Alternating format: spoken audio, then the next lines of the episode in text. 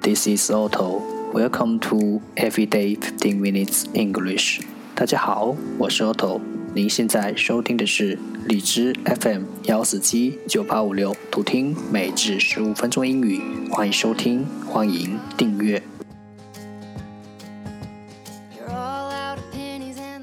微信公众号 Otto Everyday O T T O E V E R Y D A Y，请添加，让学习英语融入生活，在途中遇见未知的自己。让我们一起简单的坚持每一天。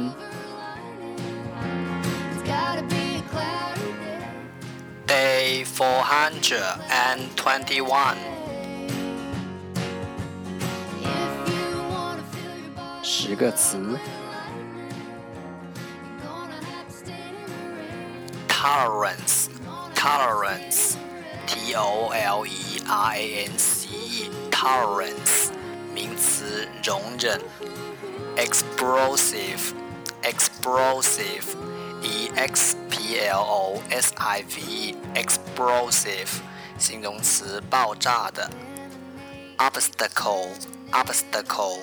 o b s t a c l e obstacle 名词障碍，liver liver l i v e r liver 名词肝脏，survive survive s u r v i v e survive 动词幸存，describe describe d e s c r i b e I B E describe 动词描述，rag rag i a g rag 名词破布，former former f o r m e r former 形容词以前的，progressive progressive p r o g r e s s i v e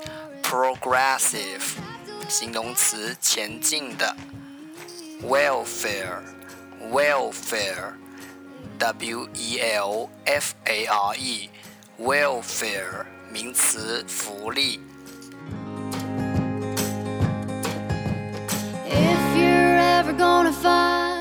The second part English sentences, one day, one sentence.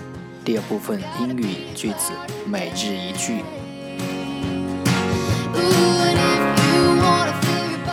It takes ten years to grow a tree. It takes ten years to grow a tree. 十年树木。It takes ten years to grow a tree.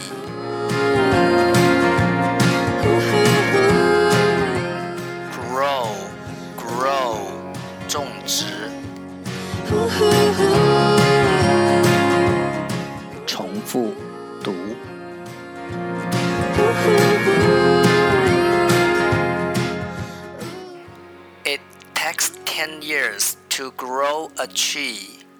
It takes ten years to grow a tree. It takes ten years to grow a tree.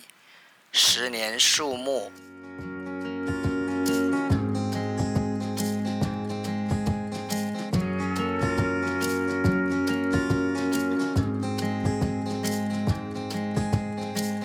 up on the wrong side of rock bottom.